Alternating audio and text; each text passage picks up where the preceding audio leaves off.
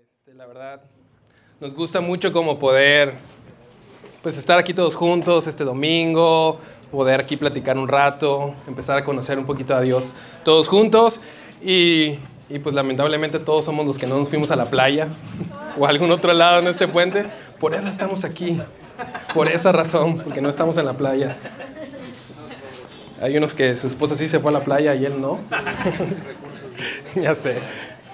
Este, pero, pero qué padre, qué padre que podemos estar en este puente aquí este domingo. Este, todos juntos nos encanta, nos encanta poder hacer comunidad con, con cada uno de ustedes. Para los que no me conocen, mi nombre es Víctor. Este, Silvana es mi esposa. Está, no sé, ah, en la puerta, allá. Y ahí Isa, nuestra hija está también con alguien, ah, ahí en la puerta. Este, somos parte aquí de la comunidad de House y la verdad es que nos encanta, lo amamos muchísimo. Este, no sé, es una bendición poder estar aquí. Y este, pues vamos a empezar el día de hoy. Como saben, ah, estamos empezando, y eso es algo que hacemos como todos los años. Todos los años hacemos lo que llamamos nosotros un 6x6. Eh, y este año no es la excepción. Entonces, el 6x6 simplemente son seis semanas donde tocamos uh, un tema, o son seis temas que corresponden a un solo tema. Este, y como que los los ponemos sobre la mesa para que podamos platicar sobre ellos, pensar sobre ellos, cuestionarlos, desmenuzarlos, este, decir nuestras opiniones, lo que creemos. Entonces, este, este domingo empezamos el 6x6 y en esta ocasión lo llamamos fe más que. ¿sí? Este es el, el tema que estamos, vamos a estar viendo estas seis semanas. Nada más súper rápido cómo funciona. Este, normalmente te puedes son seis semanas que te juntas tal vez en tu casa o en algún café o en algún lugar con seis personas, pueden ser más, pueden ser menos, y te reúnen a ver un pequeño video que hacemos de 10, 15 minutos, unas, unas preguntas y pues platican sobre este tema, ¿no? Y esto empieza los domingos y entre semanas hacemos ese video y así es como funciona nuestro 6x6. Ah, hay diferentes grupos en la semana para poderse unir, tanto en Zoom como presencial, como de matrimonios, como de jóvenes. De hecho, va a haber un grupo aquí en el café, este, los jueves temprano a las diez y media. Si alguien dice, ah, yo quiero venir, tomar un cafecito, unos chilaquiles y ver el video, pues puede llegar, son bienvenidos. Los jueves va a ser, entonces va a haber uno aquí presencial también para que gusten. Y el día de hoy, pues vamos a empezar con nuestra primera semana del, del Fe más que. Y solo como para poner el contexto, uh, en Mateo 5, uh, Jesús está dando el, el, el, famoso sermón del monte, ¿no? Este, y Jesús está hablando sobre diferentes temas. Y hay unos temas que son un poquito controversiales en esa época. Son temas difíciles, son temas como algo... Uh, algo difíciles de platicar, porque hay unos que piensan unas cosas, hay otros que piensan otras, tienen ciertas teorías, tienen cierto conocimiento de, de cómo debería funcionar la fe judía en ese momento y cómo la fe judía este, está involucrada en esos temas. Habla del divorcio, habla del adulterio, habla de, de muchas cositas como medio radicales en ese tiempo y que eran importantes para la fe judía. Entonces Jesús les, este, les empieza a decir, y esto es donde nos estamos agarrando estas seis semanas y donde queremos que nuestro mente y nuestro corazón empiece a cuestionar un poquito, a indagar, a, preguntarnos, porque Él les empieza a decir, bueno, ustedes han oído que se ha dicho, han escuchado que se dijo y han leído que está escrito tal cosa, ¿no? Y Jesús les dice, mas yo les digo esto. Más yo les digo que hay más, o sea, más yo les digo que, que está todavía, que no se queda solamente en una regla a cumplir, una norma a seguir. O sea, ellos venían diciéndoles que las cosas se hacen así, ¿no? La fe es hacer esto, es hacer esto, es hacer esto, pero Jesús los retaba y les decía, bueno, han escuchado que es hacer esto, pero yo les digo que es todavía más es más profundo, es más adentro, es más, es más este, natural, es con más amor, es con más corazón. Entonces, más o menos es lo que queremos hacer estas seis semanas. También llegaba el, el joven rico, un joven rico dice la, la, Biblia que llegó con Jesús y también le decía, ¿sabes qué Jesús? he cumplido esta regla, obedezco esta norma, hago específicamente esto, doy dinero a los pobres, ayudo a los necesitados, este, eh, lo he hecho todo. Y de hecho Jesús le dice, es verdad, estás diciendo la verdad, lo has hecho todo, pero yo te digo que hay más todavía. Porque la fe no se trata en cumplir cosas, sino en darlo todo, pues, dar nuestras vidas, es vivirlo, no es, no es cumplir, hacer check y listo, que ahora sigo viviendo y vuelvo a cumplir, hacer check, sino es vivirlo constantemente.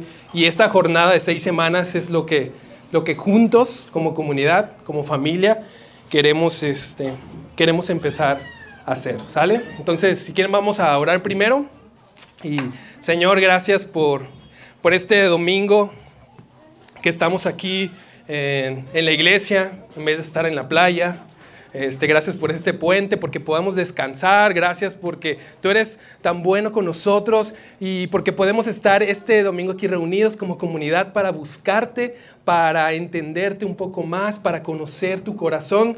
Sabemos que, que nosotros solos es, es imposible conocer todo de ti, pero todos juntos podemos conocer un poco más y más de tu corazón y de tu amor. Te amamos, enséñanos algo, abre nuestra mente, nuestro corazón, en el nombre de Jesús. Amén.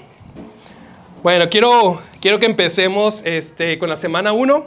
Esta semana 1 le pusimos el nombre de Fe más que un lugar y es lo que vamos a hablar el día de hoy. Entonces la semana 1 va a ser Fe más que un lugar y yo quiero que vayamos a lo que es Mateo 16. Este, vamos a ir paso a paso. Entonces aquí es Jesús uh, en sus, este, con sus discípulos, está haciendo como el, como el trayecto que tuvo por medio de todos los evangelios. Y dice, cuando Jesús llegó a la región de Cesarea de Filipo, les preguntó a sus discípulos, ¿quién dice la gente que es el Hijo del Hombre?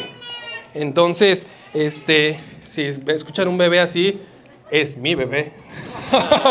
Esa Isa que está ahí, pero no pasa nada. Nos encanta, bueno, a mí me encanta escucharla, perdón si alguien no. Entonces, este, Mateo 16, entonces está Jesús y está caminando con sus discípulos, ¿sí? Y están pasando, van a una región, dice que es Cesarea de Filipo. Esta región era una región que tenía mucha actividad este, adorando ciertas deidades. Había muchos templos de diferentes uh, dioses que se rendían cultos en esa ciudad. Primero llegaron los griegos y hicieron un gran templo que era para el dios Pan, que era para un dios uh, que, este, que, era como el dios de la naturaleza, pero también era el dios de, de, las ovejas, de los campesinos, de los pastores. Y una de sus armas que él tenía era un, un callado que tenía en su mano. Este dios era, si vieron la película de Hércules de Disney, era como el que entrena a Hércules, que era como mitad hombre, mitad cabra. Algo así era este dios, este dios Pan. No sé por qué no es como del pan, pero este, esta deidad estaba ahí. Llegaron los romanos e hicieron un templo dedicado al César. Entonces había también un templo dedicado al César, que era muy común en ese tiempo, ya que el César se creía que era una divinidad, que era alguien este, tocado por los dioses que estaba aquí en la tierra. Entonces estaba también este, el templo a César, a lo largo de la historia en esa región se encontraron también santuarios a Zeus, santuarios a Némesis, santuarios a muchos dioses. Entonces Jesús y los discípulos estaban caminando y estaban pasando por una región muy incómoda para ellos. ¿sí? Ellos practicaban la fe judía y pues uno de los mandamientos más grandes de la fe judía era pues que no iban a tener ídolos que no iban a adorar otros dioses que no fuera el Dios verdadero.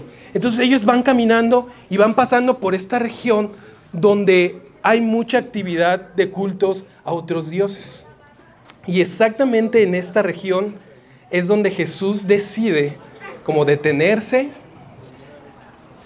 con ellos, o sea, voltearlos a ver y decirle, ¿quién dice la gente que soy yo? ¿Quién dice la gente que es el Hijo del Hombre. ¿sí? ¿Quién dice todos que lo que han escuchado, que, han escuchado que soy yo?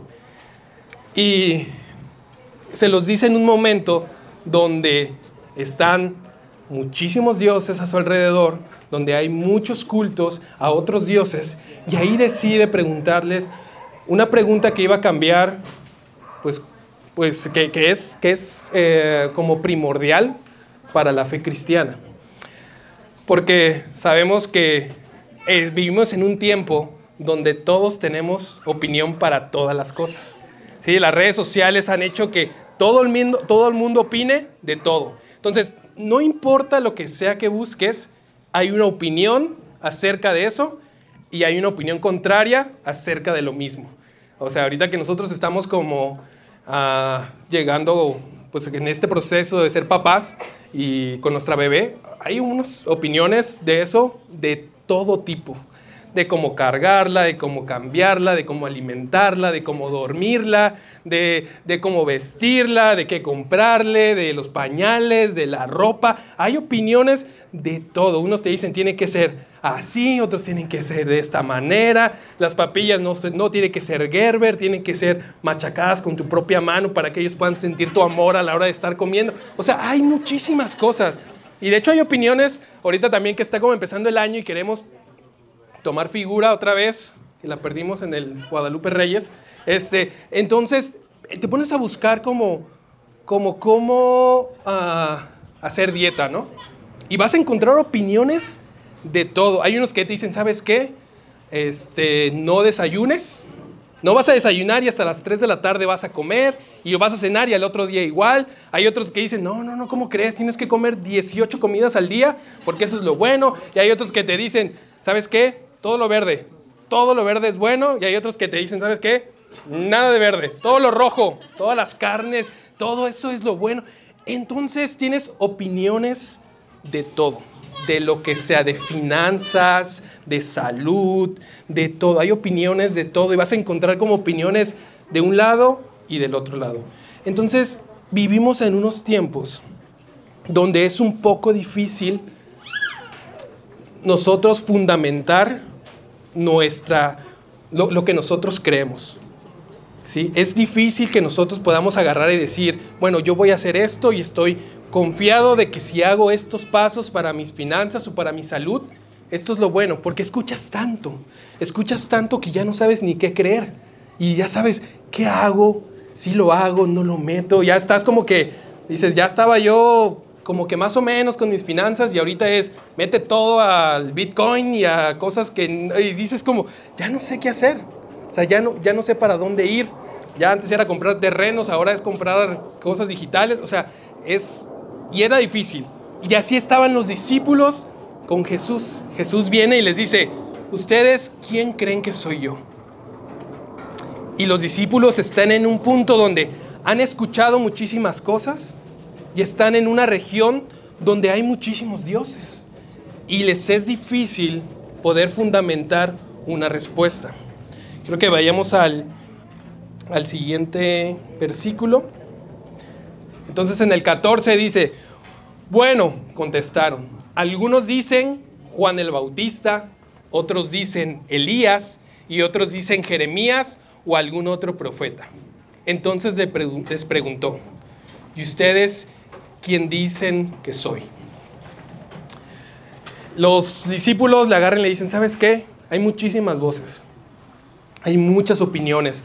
Unos dicen que, que, eres un gran profeta, que eres un nuevo profeta que ha empezado a llegar. Otros dicen que eres la reencarnación de unos que ya murieron. Otros dicen que eres el mismo Juan el Bautista y ahí no sé cómo estuvo porque Juan el Bautista está encarcelado. Entonces hay como una, opiniones de quién es Dios. Y de hecho nosotros actualmente, también en este momento, hay muchas opiniones de quién es Dios.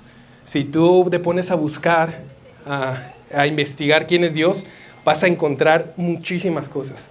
Vas a decir que la gente dice tantas cosas, este, que Dios puede ser, Dios es amor, pero también puedes encontrar, ah, pero Dios es celoso y la ira de Dios y puedes encontrar este, que Dios perdona, pero que no olvida, y que luego este, un Dios que, le gusta la justicia y nos va a condenar en el fin de los tiempos, y hay otro que vino a, morir. O sea, hay muchas opiniones acerca de Dios. Y cuando eso pasa, nosotros también podemos perder como cierta uh, enfoque. Y en vez de estarnos enfocando en el mismo Dios, nos empezamos a enfocar en las opiniones de quién es Dios, de cómo puedo agradar a Dios, de cómo puedo seguir en Dios, cómo puedo caminar en Dios, cómo tiene que ser mi fe, esta jornada de creer continuamente Él. Este, empezamos a escuchar si es que tienes que hacer ciertas cosas, hay ciertas reglas y normas que hay que cumplir para tener fe en Dios, hay ciertos lugares a los que hay que ir, hay ciertos lugares a los que no hay que ir, ah, hay que este, tener cierto vocabulario, o leer cierta traducción de la Biblia. Entonces hay tantas cosas que tú en vez de enfocarte y en vez de pensar en quién es Dios para mí, empiezas a decir, pues quién es Dios para los demás. Y en esta encrucijada, en este cuestionamiento, estaban los discípulos. Estaban intentando saber, o sea, Jesús viene, Jesús sabe quién es Él. Él no tiene problemas de identidad, Él sabe quién es, Él sabe a lo que está, Él sabe lo que vino en ese momento. Pero aún así, Él se detiene un momento y les dice, ¿quién dice la gente que soy? Y luego les dice, ¿y quién creen ustedes que soy yo? Y es, es muy padre porque nuestra jornada de fe y lo que queremos tener esas seis semanas es exactamente que nos enfrente esa pregunta, ¿sí? ¿Quién es Dios para mí?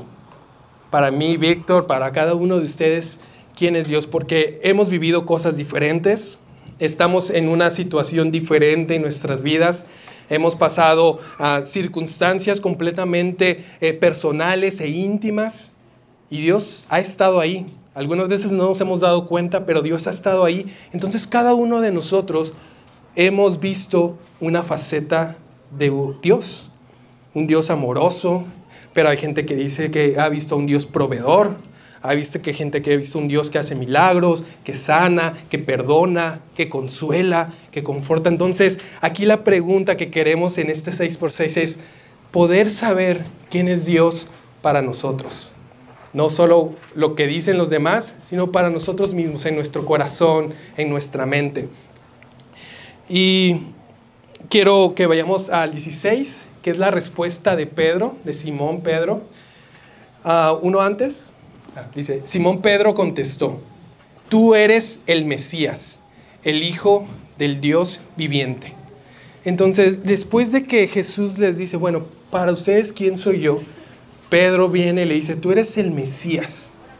Y decirle que era el Mesías ah, significaba muchísimas cosas, porque para, para los judíos, pues el Mesías involucraba una serie de características y más que nada una serie de nombres. Entonces, que Pedro le dijera que era el Mesías no era una respuesta como al aire, sino era una, era una confesión muy fuerte hacia Jesús. Dice, yo que estoy siguiendo, yo sé y yo creo que al que sigo en este momento es al Mesías.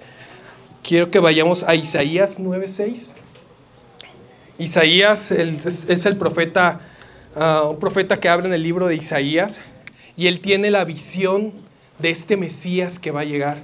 Y entonces en el 9.6 dice, porque un niño nos es nacido, hijo nos es dado, el principado sobre su hombro. Y se llamará su nombre admirable, consejero, Dios fuerte, Padre eterno, príncipe de paz. Pedro le estaba diciendo a Jesús, tú eres este Dios admirable, este consejero este Dios fuerte, este Padre, este, esta paz que llega a mi vida. Eso, eso tú eres. Eso le estaba diciendo Pedro a Jesús. Tú eres todo esto. Tú eres el Salvador. Tú eres el que venía con nosotros. Tú eres el que iba a llegar. Entonces, Pedro le está haciendo una confesión personal a Dios, a Jesús. Y la respuesta de Jesús en el 17 y 18, Jesús respondió, Bendito eres, Simón, hijo de Juan, porque mi Padre que está en el cielo te lo ha revelado. No lo aprendiste de ningún ser humano. Ahora te digo que tú eres Pedro, que significa roca, y sobre esta roca edificaré mi iglesia, y el poder de la muerte no la conquistará. Entonces, una vez que Jesús le dice, ¿sabes qué? Tú eres esto para mí. Yo lo creo, yo lo he visto, yo lo he vivido, tú eres todas estas cosas, eres el Mesías. Entonces Jesús le dice, sobre esto voy a edificar mi iglesia. Hay, personas y religiones que lo han visto como literal, que lo edificó sobre una persona, hay otros que lo han visto que lo edificó sobre un lugar, pero realmente podemos ver que Jesús lo estaba edificando sobre una confesión personal hacia el mismo Jesús. Jesús estaba apuntando hacia él mismo. Y si el que tú creas que yo soy todo esto en tu vida, ahí voy a edificar mi iglesia. Y ahí voy a edificar mi fe. La fe que tú vas a tener, de ahí va a estar agarrada. Esa va a ser la fe a la que tú te vas a poder sostener como una roca, como una piedra angular. Ahí, ahí vas a estar, ahí vas a ir agarrado. Entonces, es Jesús no edificó la iglesia sobre un lugar. Jesús no edificó su iglesia y no edificó nuestra fe para que nos agarráramos sobre un espacio como este, porque realmente esos espacios los hacemos nosotros mismos. Ah, y, este, y pues realmente no son, ah, no son perfectos. El, el templo de Dios dice que somos nosotros. Cuando nosotros nos juntamos, aquí está el templo de Dios y cuando nos vamos, el templo también de Dios se va con, con, cada uno de ustedes. Entonces el lugar no es, dice que no edificó sobre una persona en específico. Ah, no podemos edificar o sostener nuestra fe ni a un lugar, pero tampoco a una persona.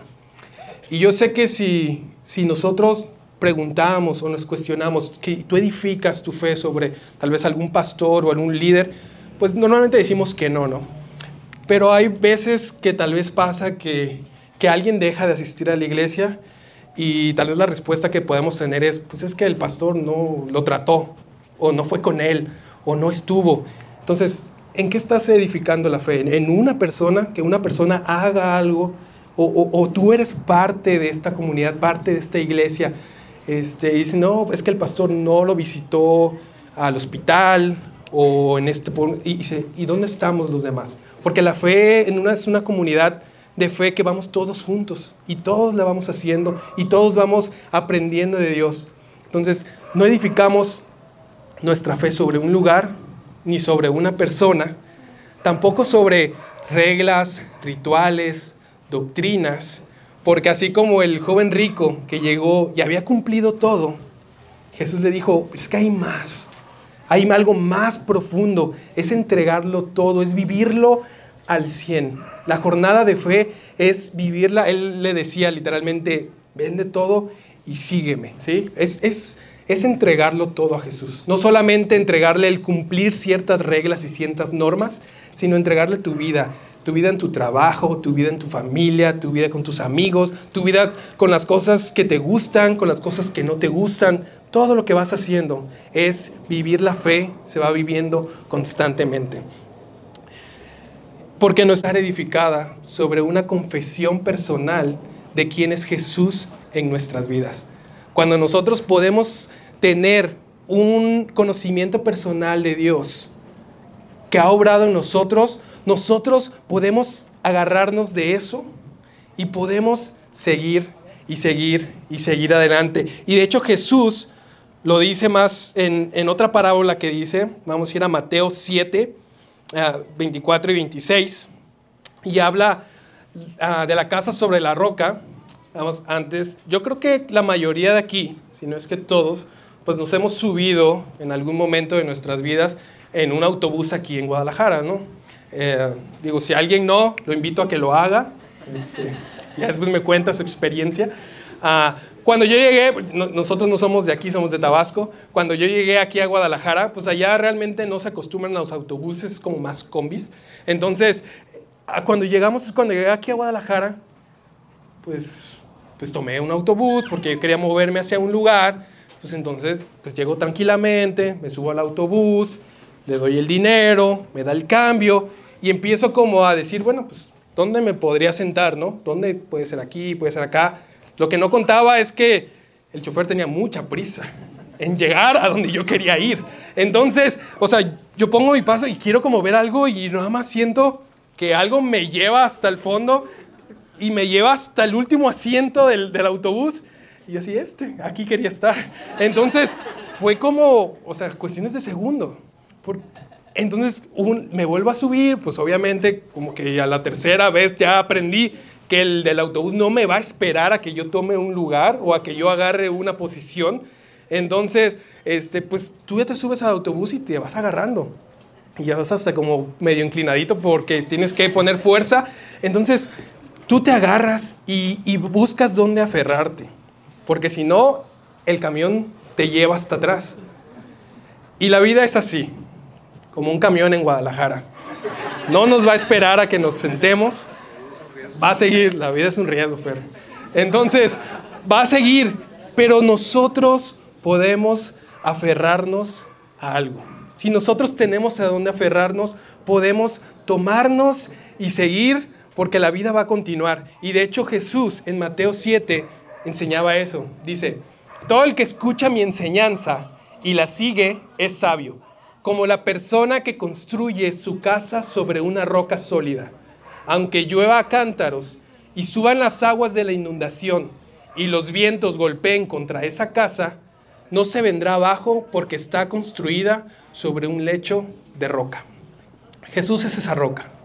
Jesús es a donde nosotros nos podemos aferrar. Y cuando nosotros estamos agarrados a Jesús, la Biblia no dice, pues todo va a estar padre, todo va a estar bonito, no van a tener ningún problema, ninguna dificultad. Dice, va a venir el viento, va a venir la lluvia, va a venir la inundación, pero tú tienes de dónde aferrarte. Tú tienes de dónde agarrarte. Muy probablemente en toda nuestra vida no vamos a entender toda la Biblia por completo. Este, no sé si la vamos a leer toda por completo, esperemos que sí, pero entenderla toda por completo, la Biblia es tiene tantas cosas que a veces no sabemos de lo que está hablando. Entonces, pero nosotros podemos aferrarnos a lo que hemos vivido de la Biblia. Nosotros podemos aferrarnos, tal vez no a toda la Biblia porque no la atendemos, pero podemos aferrarnos a que Dios ha estado con nosotros y que ha sido proveedor y que ha sido sanador y que nos ama y que entregó su vida por nosotros. Y aunque no entendamos todo, podemos aferrarnos a eso.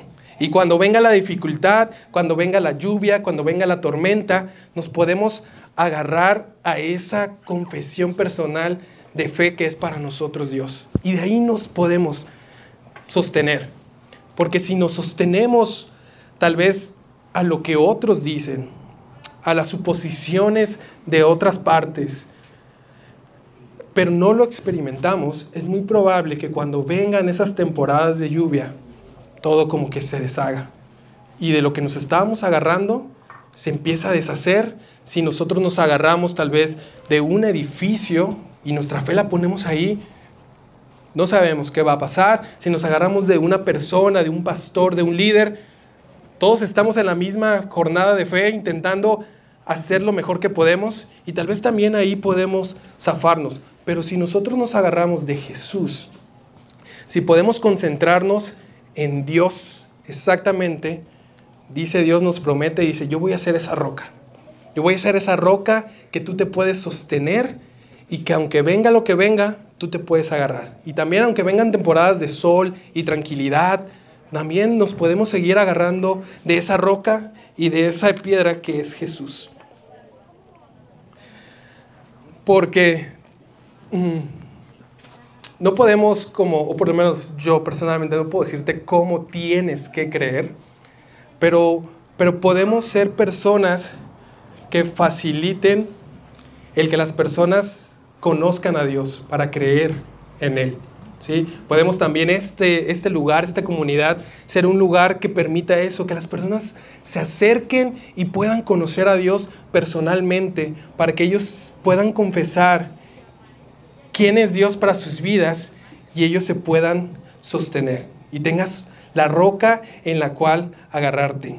Quiero que vayamos a Isaías, es 7.14 creo y los músicos también se pueden empezar a pasar. En, en Isaías 7:14 dice, muy bien, el Señor mismo le dará la señal, está hablando otra vez del Mesías, dice, miren, la Virgen concebirá un niño, dará a luz un hijo y lo llamarán Emanuel, que significa Dios está con nosotros. Este es uno de los de los nombres que a mí más me gustan de, de que se le da a Jesús, que es Dios está con nosotros. Y personalmente esa es la roca en la que yo me agarro, que tenemos un Dios que está con nosotros, que está cerca. Nosotros cuando damos clases a los niños, le preguntamos a los niños, este, pues, ¿dónde vive Dios? La primera respuesta, los que ya vienen, vienen mucho tiempo ya no, pero la primera respuesta de los niños normalmente es, allá arriba en el cielo. Pero el cielo está muy lejos. El cielo está muy arriba.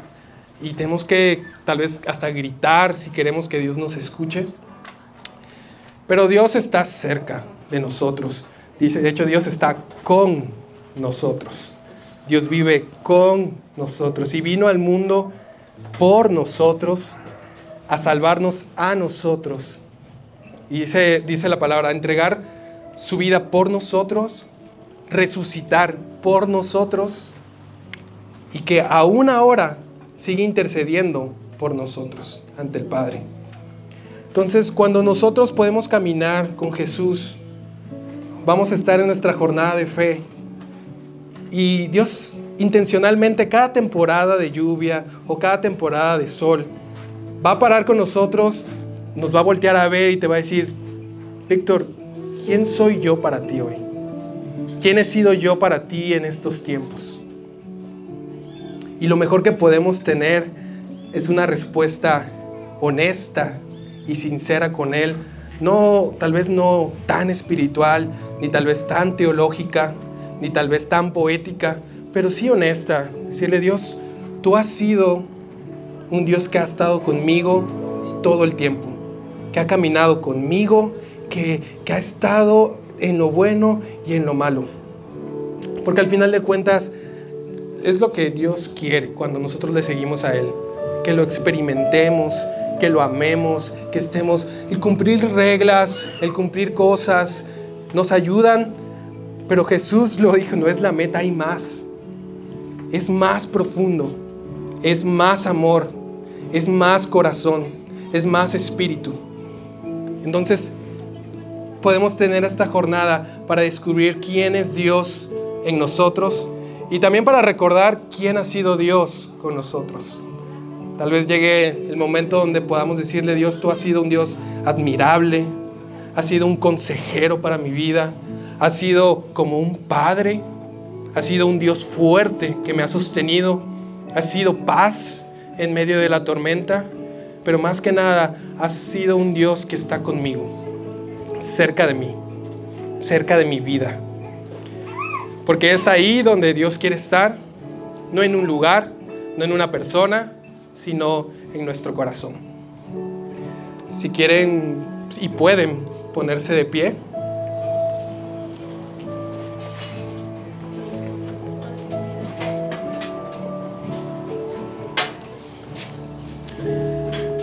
Si tú estás aquí y sientes en, tu corazón o en tu mente que te quieres sostener de esta roca que es Dios, que quieres conocer a este Jesús de manera personal, no tal vez a un Dios distorsionado que has oído o que has escuchado, sino un Dios real que está contigo Tú le puedes decir ahí en silencio, en tu corazón, en tu mente, Señor, te entrego mi vida.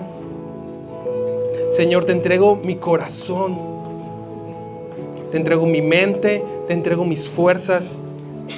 Quiero caminar contigo, quiero conocerte personalmente. Quiero que tú seas mi roca donde yo me pueda sujetar.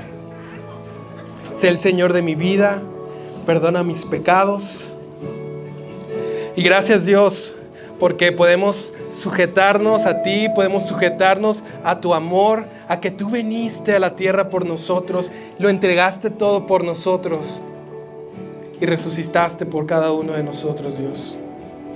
Queremos conocerte personalmente, queremos que nos reveles algo nuevo todos los días de quién eres tú. y que de ahí nos podamos aferrar para seguir, porque sabemos que tú no pides perfección, sino perseverancia, Señor. Podemos caer, pero nos podemos poder levantar. En el nombre de Jesús, amén.